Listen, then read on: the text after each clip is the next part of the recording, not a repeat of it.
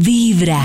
En Vibra es hora de sentirte feliz por todo lo que logras. Es hora de gritarle al mundo cuáles son tus pequeños o grandes triunfos. Eso que te infla el pecho de emoción. Porque lo alcanzaste y lo hiciste tú. Y lo hiciste tú. Y hoy es el fruto de tu gran esfuerzo y dedicación.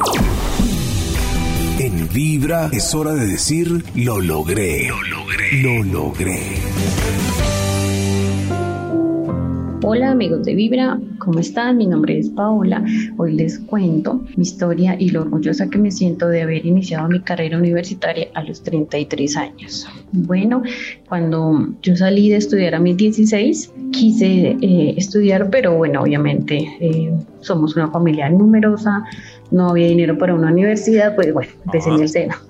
Hice un técnico en el SENA y conocí a alguien eh, me ennovié, me enamoré. Eh, no digo que fue una falla porque pues de ahí está mi preciosa hija que en este momento tiene 14 años, pero digamos que esa persona con la que estuve no me dejaba estudiar, no me dejaba trabajar, era un hombre muy machista, No, muy celoso, entonces él no quería que yo trabajara ni estudiara, que me, yo me dedicara a mi hija y a la casa. Entonces pues fue así, pues uno noviado, uno enamorado, perdón, pues ya se imaginarán. La verdad es que mm, después lo descubrí siéndome infiel, entonces pues hasta ahí llegaron las cosas. Duré ocho años con él, dije, ¿qué hice? Perdí tanto tiempo, no hice nada. Él decía que yo no era capaz de, de estudiar, de ser mamá, de ser esposa, de ser eh, ama de casa. Él decía que yo no iba a ser capaz de nada de eso. Entonces, pues de una otra manera me lastimaba emocionalmente. Claro. Cuando yo me separé de él, fui muy feliz.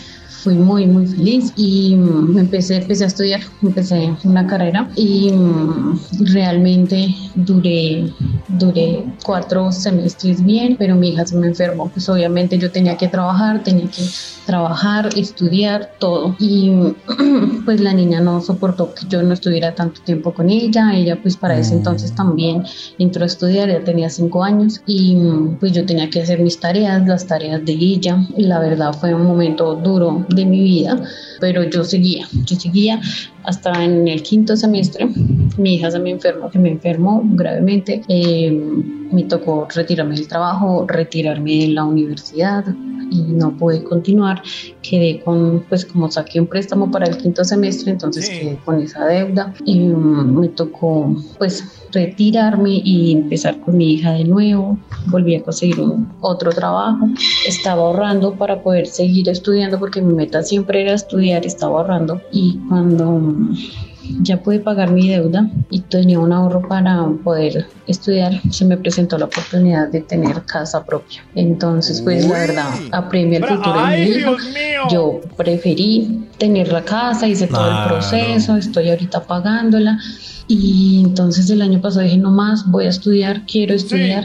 Y fue, fue difícil, fue complicado, pero yo dije, lo voy a hacer y lo quiero hacer y así fue. Entonces Buenísimo. les cuento que ya entro a tercer semestre, he tenido un excelente promedio, estoy muy feliz, estoy muy orgullosa de mí misma, de lo que he logrado hacer. En este Oh. momento pues ya tengo casa propia y estoy estudiando y pues ya, eso es lo que les quería compartir. Muchas gracias.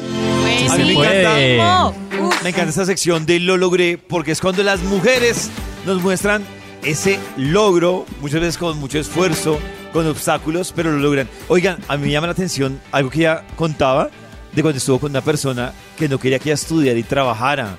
A mí me parece que eso es estar muy mal emparejado en la Uy, vida. sí. Aguantar no, ese maltrato No, psicológico. ¿cómo va? Y, hay- y esto es más frecuente ¿cómo de lo que uno cree, o sea, Sí, es uno verdad. cree que eso no, que es que eso es de hace años, no, todavía hay hombres que manipulan a su pareja, que usted no es una buena mujer, usted no es una buena esposa, no es una buena madre, no es una buena profesional, no es competente, usted tiene que estar aquí dedicándose a cuidar a los hijos y no, o sea, las mujeres somos mucho más que eso y creo que está más que demostrado y este tipo de casos No, también le demuestran que nosotras estamos tremendamente empoderadas ahora mismo. Es que hay unas alarmas ahí que tienen que encender. Es yo no quiero que estudie. Eso, co- O sea, ¿Cómo ¿por alguien con sensatez va a decir eso? Yo no quiero que trabaje. Yo no, No. quiero que trabaje. Yo no quiero que trabaje, no quiero que estudie. No, Miren, no. eh, queremos que ustedes también, a través de nuestro WhatsApp 316-645-1729, nos compartan sus logros. ¿Cuál ha sido ese logro que usted hoy se mira al espejo y dice, ah, lo logré, lo logré. ¿Cuál ha sido ese logro? Cuéntenos también a través del WhatsApp de Vibra. Lo logré. Cada mañana tu corazón empieza a vibrar con Vibra en las mañanas. Cada mañana tu corazón empieza a vibrar con Vibra en las mañanas. El día va tomando su rumbo y te vas montando al mundo con Vibra en las mañanas. A propósito de nuestro tema de hoy sobre la crianza de los hijos, quién le ayudó a criar, cómo le fue o cómo le ha ido, pues Cristian también habló con opiniones de, de famosos, ¿no? Así es, Pollito, pues yo también me di a la tarea de preguntarles porque eh, una persona que me encontré muy especial fue María Lucía Fernández, Malú, Oh. presentadora de Noticias Caracol de las 7 pm, eh, que también es mamá. Yo creo que como Karencita de pronto se identifica mucho, que también son Uy. personas, mujeres, mamás que se han dedicado al, prof- al, al oficio y la profesión. Karencita de, de estar ahí, ¿no? embolatado uno con mil cosas. Es bien difícil el tema de uno tener responsabilidades tan grandes en el trabajo y ser Oh. mamá es un gallo. Y Es esto un también- gallo. Y esto también fue lo que nos contó Malú al respecto de la crianza de sus hijos. Hola amigos de Vibra, soy María Lucía Fernández, presentadora de Noticias Caracol de la emisión de las 7 de la noche y de séptimo día. Creo que es muy interesante este tema, el cuidado de los hijos por segundas, terceras personas y no necesariamente por una línea de consanguinidad familiar. A ver, como mujer, como profesional y como madre, Pienso que uno debe realizar sus sueños. Como mamá, pues obviamente lo cumplí, pero como profesional también. Y muchas veces uno sacrifica tiempo y espacio con los hijos para desarrollarse profesionalmente. Por fortuna en países como el nuestro, tenemos, digamos, la fortuna de conseguir personas idóneas y de primera línea que le ayudan a uno con los hijos. Que lo ideal sería que los papás, tanto papá como mamá, estuviese uno encima en la formación de los hijos, eso es lo ideal, pero no es la realidad. Las mamás que somos mujeres y que trabajamos sacrificamos el tiempo con los hijos para desarrollarnos profesionalmente.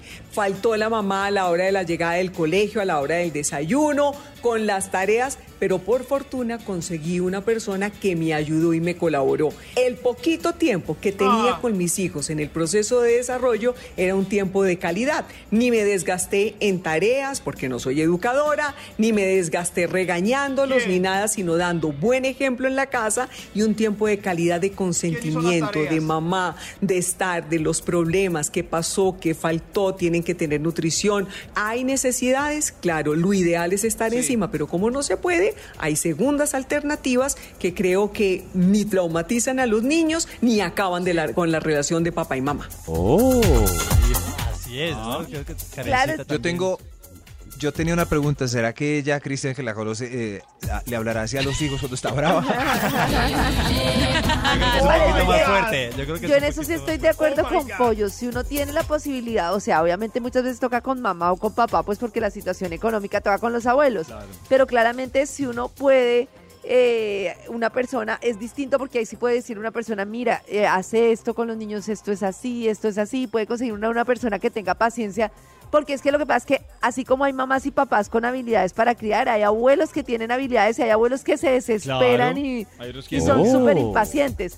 Pero eso sí me parece, o sea, me parece chévere uno tener esa oportunidad, pero a mí me parece que el tema de Colombia eh, y en general los países de Latinoamérica, yo insisto en que me parece muy duro que uno está trabajando para pagarle a una persona para que cuide a sus hijos. Esa persona está trabajando para darle, eh, para poderle dar educación a sus hijos y no ve a sus hijos y le paga a otra persona para que cuide a sus hijos. sí, qué ironía. Y así como una cadena absurda en la que en la que en, en realidad los tiempos no dan para pues para para para uno no sé como en países europeos que las mamás y los papás tienen ciertas ventajas porque son conscientes de que los niños son un proyecto muy importante o sea la vida de los niños depende mucho del tiempo también de sus padres porque un papá que está todo el tiempo ocupado que está acelerado bueno y lo otro que me gustaría rescatar de lo que dijo ella es el tema de la practicidad yo, por ejemplo, eh, incluso cuando no tenía ayudas, que vivía en España y de todo, era muy del tema de mercado por internet, de no limpiar la casa 20 veces, de no. Porque yo decía, el momento con mis hijos quiero estar con Sí. mis niñas. Y o cocino o las involucro en las tareas que vamos a hacer, o cualquier otra cosa, pero se pone uno mil tareas. Quiero comprar esto, quiero arreglar esto, quiero limpiar Practicidad. esto. Exacto, practicidad, para tener no. tiempo con los niños es muy importante. Es que era mejor en los tiempos, hace 300 años, cuando los hijos no eran de uno, sino de la tribu. Eso, eso era, Claro. así era. Y ahora es tenaz, sí. ahora es una pareja ahí luchando porque no tienen tiempo libre. Uno, por ejemplo, el yo, por ejemplo, digo, si el tiempo que tengo de no trabajo se lo dedi- me lo dedico a mí, no tengo ni un día con mis, ni un minuto con mis hijas. En mi tiempo libre es para mis hijas. No tengo otra posibilidad, por lo menos mientras estén así de chiquis. David, diga Cada algo. mañana tu corazón Que por empieza eso a quiera el vibrar. Vibra en las mañanas. David. Esta es Vibra en las mañanas. Hola amigos de Vibra. Hola. Eh, yo quería opinar que yo crié a mis hijas, yo sola tuve la oportunidad, pero en este momento estoy ayudando a mi hermana con mi sobrino. Ay, Yo es soy la que lo cuido, lo cuido de lunes a sábado, pues trato de respetar las normas de ella, pero pues igual el niño está conmigo todo el día y yo lo recojo del jardín, entonces pues a veces me toca ser la mamá y poner algunas reglas y normas, pero no creo que me entrometa. Doy mi opinión. Pero es que eso es lo que yo digo, mire que Sí. está mucho tiempo con el niño. Todo Pero el ella- tiempo, todo el tiempo. Sí, sí, yo, yo considero a esta mamá afortunada que tiene una hermana tan querida. Porque, pues, ¡Eso! eso es lo que toca hacer en esta sociedad, pues hay que trabajar y si no, ¿qué? Es- pero ella, pues cualquier cosa que haga, pues le da su consejo y le dice, ahora le pregunta a su mamá que viene por la noche. Y ya. O al revés, ahora le digo a su mamá que se portó mal. Cada mañana tu corazón ¡Oh, empieza a vibrar con Vibra en las mañanas.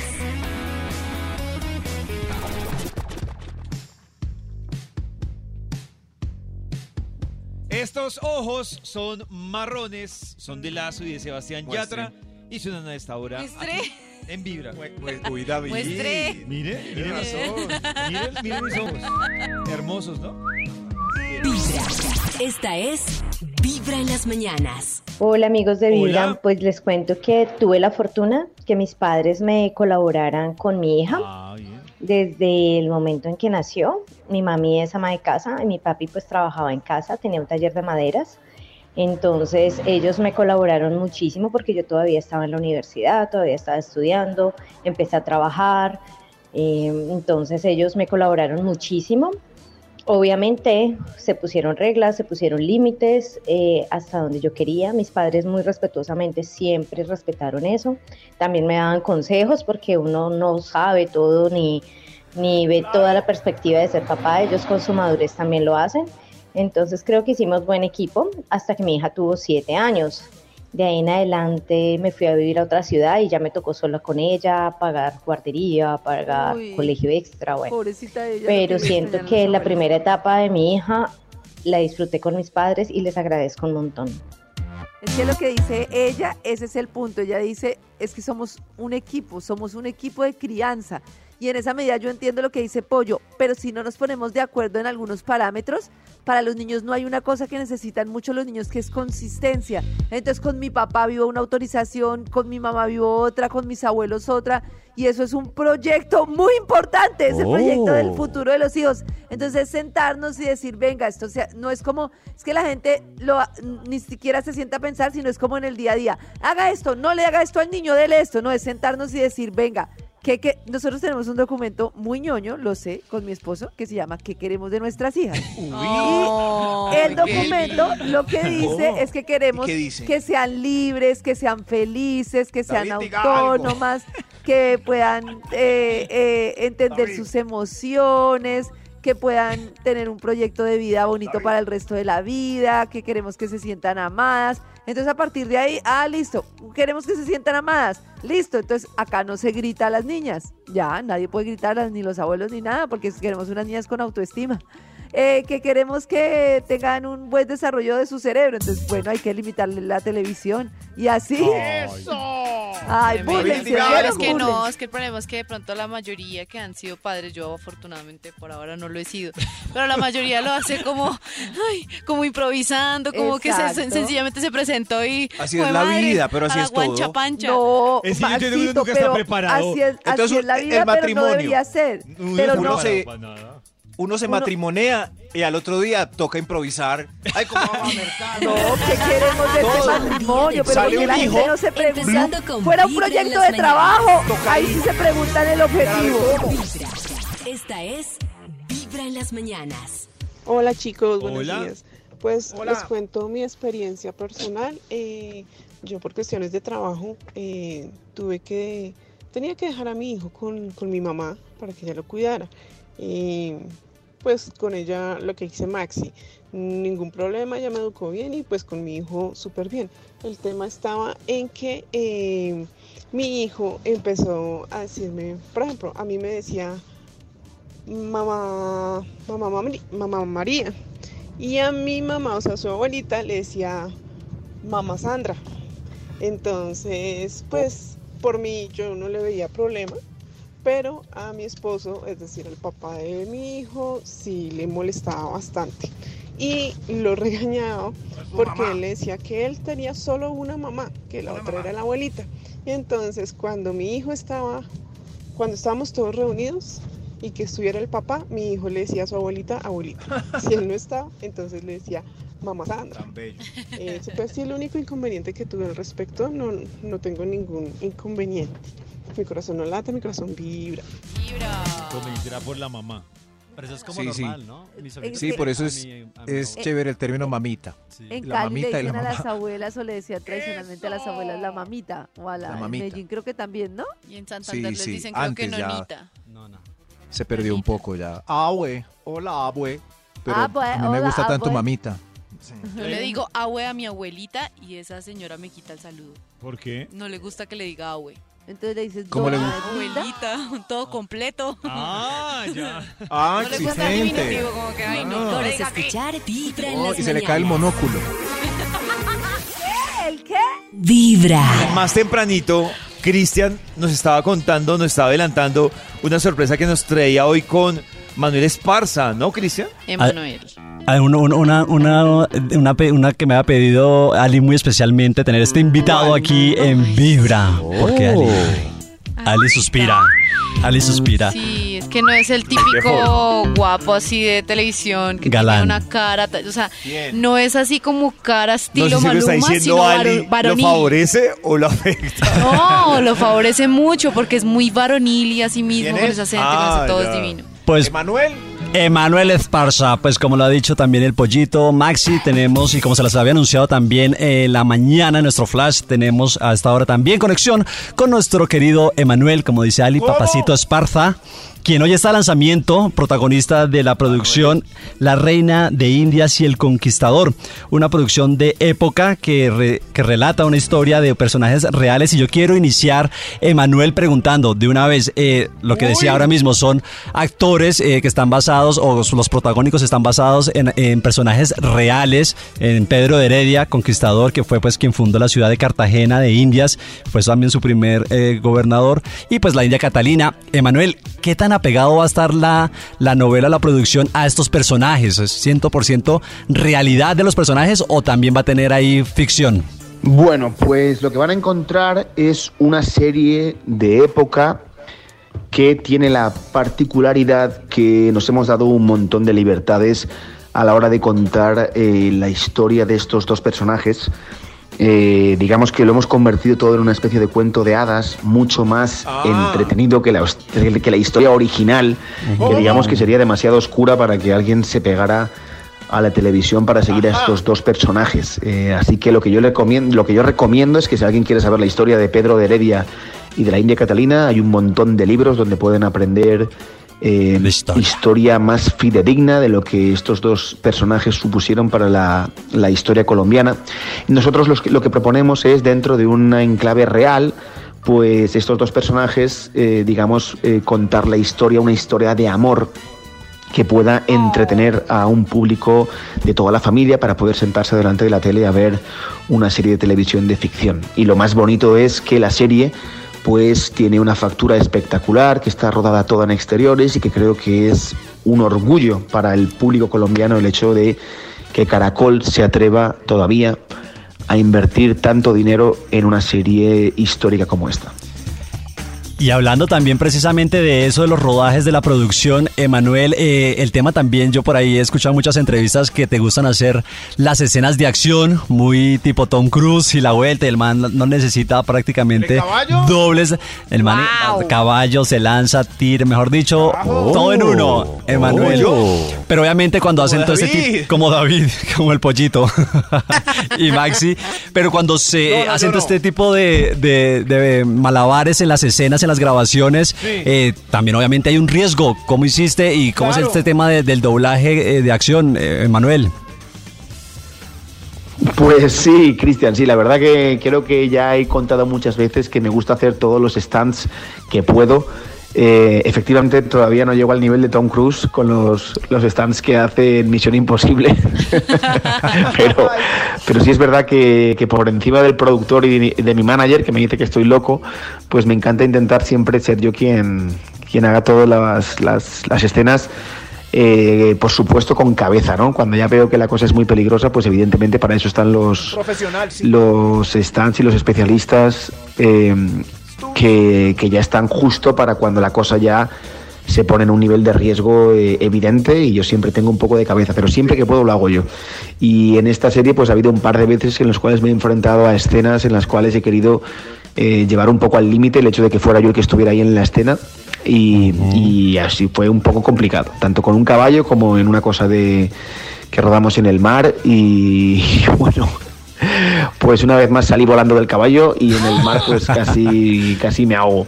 Pero, pero al final salió todo bien y, y bueno, lo puedo, lo puedo contar desde un punto de vista pues eh, no restándole chistosa. importancia, pero bueno, por lo menos contándolo con un poquito de humor y el hecho de que todo, de que todo fuera bien. Yo creo que con que no pierda la cabeza está bien, lo tenemos ahí, no queremos que pierda la cabeza. Ah, no, pues gracias. Emma, te queremos cuidado con esas, con esos malabares. Y bueno, hablando también de estas producciones de época, Sí. de, de, la- de las que estamos hablando, Emma también, Emanuel, eh, ha hecho muchos Emma, papeles. uy. Ya somos de confianza, somos amigos de la casa. Emma. Oh. Emanuel también ha hecho muchas producciones de estas de época. Emanuel, Ah. eh, ¿tienes como al- eh, alguna preferencia por estas producciones? ¿Te llueven estos personajes de época? Pues sí, es una cosa que me han preguntado mucho. Me han preguntado mucho el hecho de que Ay, he tenido mucho. la suerte de, de protagonizar varias series de época. De hecho, la primera, como, todos, como todo el mundo sabe, la primera serie que, que rodé en Colombia, que protagonicé en? Colombia, fue hace 13 años. Se, Ayer se llamó La Pola, con el personaje de Alejo Sabanaín. Y fue, digamos, mi presentación para el público colombiano. A suspirar. Y como, pues, como todo el mundo sabe también, fue un auténtico éxito y para mí fue increíble poder contar una parte de la historia de Colombia con un personaje real. Eh, en los próximos años, pues tuve la suerte también de protagonizar en España, eh, bueno, protagonizar, participar en Águila Roja, también es una, serie de época, y luego volver a Colombia para hacer Sitiados 2, eh, una serie de Fox que también era de época, y esta es pues la tercera serie eh, que, que protagonizo de, de época y la verdad que es una es un regalo digamos para un actor el hecho de participar en una serie de este tipo en la cual hay que cuidar tantos detalles muchísimos más que una serie eh, digamos de actual no el hecho de poder contar este tipo de series y que todos los departamentos tengan que que bregar y luchar por, por intentar ser lo más fidedignos y lo más realistas para que cada vez que los actores estamos en escena pues todo sea real eh, dificulta mucho más eh, la serie y cuando las cosas salen bien la verdad es que es un orgullo y esto es lo que siento yo con la, in- con la reina de Indias y el conquistador Así es, y bueno, para finalizar, eh, Alison, te va a hacer el micrófono que le, le envíes un saludito a Emanuel. Ay, Emma, eres lo máximo. No, pero ahí está. No, esa declaración de amor, yo estoy con- dile algo, Max. Dile si algo, me aprovecha. pongo cuando me gusta alguien, pues yo no digo mayor cosa, pues ahí me gusta y ya. canción. Con esta, Canción, ¿qué se va a hacer? con esta aclaración de amor, Emma, nos despedimos, pero por favor envíale una invitación también a los oyentes para que no se pierdan esta noche a las diez y media por Caracol Televisión el estreno de La Reina de Indias y El Conquistador. Bueno, pues nada, soy Emanuel Esparza, interpreto a Pedro de Heredia en La Reina de Indias y el Conquistador y me gustaría mandaros un saludo a todos los oyentes de Vibra y espero que disfrutéis el lanzamiento hoy de La Reina de Indias por las pantallas de Caracol.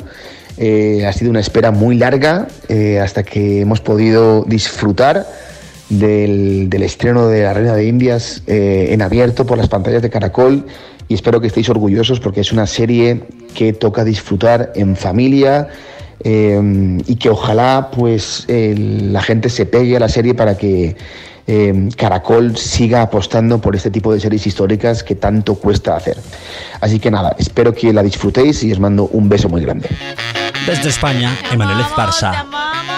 Ah, Lilo, que la mata es el, el acento español. No, Ya no, no, no, no, es que él también Oh. participó en Masterchef. Yo lo había visto de pronto en otras producciones, Sí, en la que sí. lo que cuenta de la pola y esto, pero Él sale como por que ahí. estuvo en Masterchef y se mostró así como, como tan empático, tan ¿Cómo? lindo, Venga. tan carismático, tan buen, tan buen compañero, tan todo. Ay, Entonces yo me enamoré. ay, sí, cómo- Fue ay, ahí sí, que me enamoré. Ay, En la vamos, cocina. Vamos. En la cocina.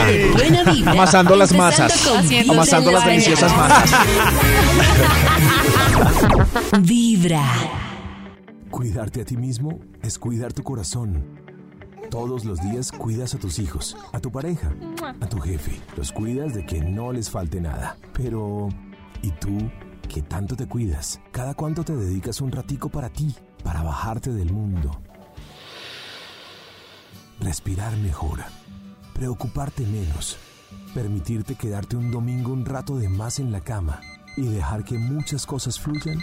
Cuida tu corazón, cuida tu corazón, cuida tu corazón. Una campaña de Vibra, porque tu corazón no late, vibra.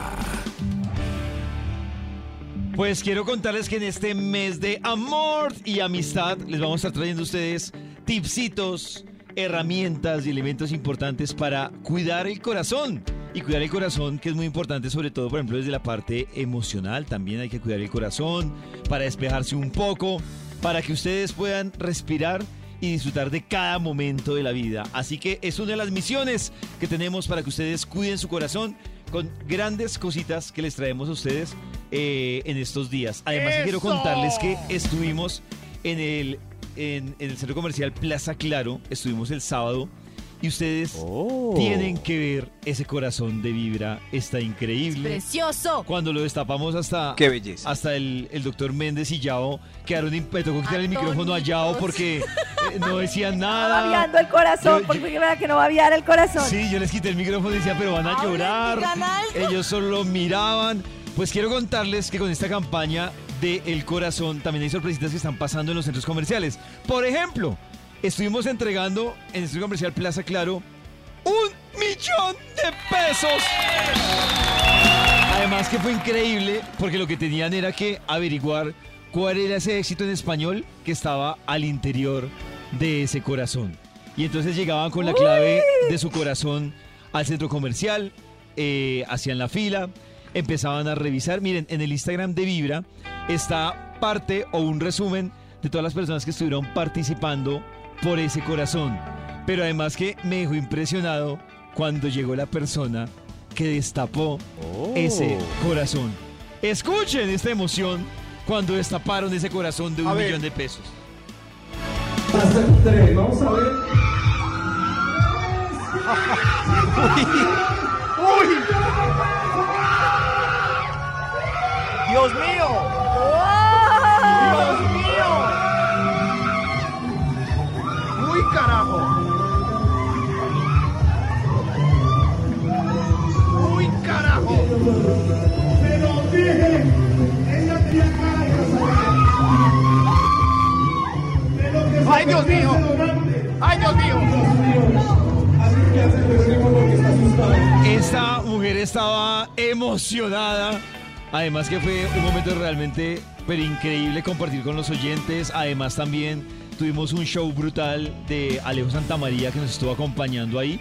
Eso que realmente me hecho fue un sábado inolvidable. Y les adelanto, este sábado vamos a estar también con nuestro corazón en un nuevo centro comercial. Les adelantamos, vamos a estar en Diver Plaza, nuevamente con la oportunidad que ustedes destapen el corazón.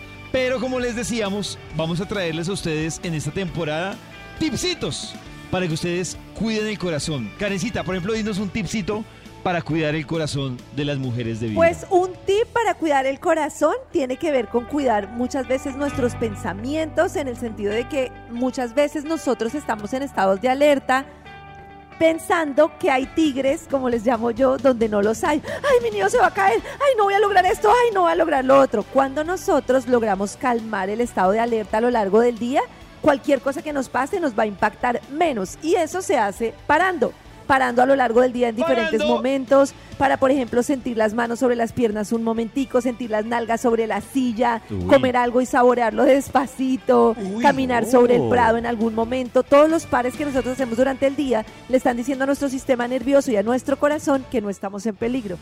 Maxito, usted también tiene que ir pensando en su tip para cuidar el corazón. Así que para que Sí. lo tenga presente, ¿no? Para que lo tenga presente. Todos tenemos Sí, que sí, sí. votar. Sirve. eh, ¿Puedo ir pensando en un cóctel? En un. Claro, sí. Oh. ¡Eso! Ok. ¿Y, y cómo sería el cóctel, Maxito? No, no sé. Puede ser whisky con, con un whisky barato con tónica para que no quede tan pelle. Ah, Ese bueno, puede ser. ahí está. Entonces, eh, esa es la recomendación. Karencita dio su, reco- su recomendación. Maxito dio su recomendación. Sí, claro. Y durante todo el mes estaremos todos dando recomendaciones. ¿Para qué? Pues para que ese corazoncito Uy, esté bien. muy, pero muy saludable. ¡Uy! No, no me esperaba lo del cóctel de Max. Pero es súper Lleva un efectivo. día de buena vibra, empezando con Vibra en las Es verdad. mañanas.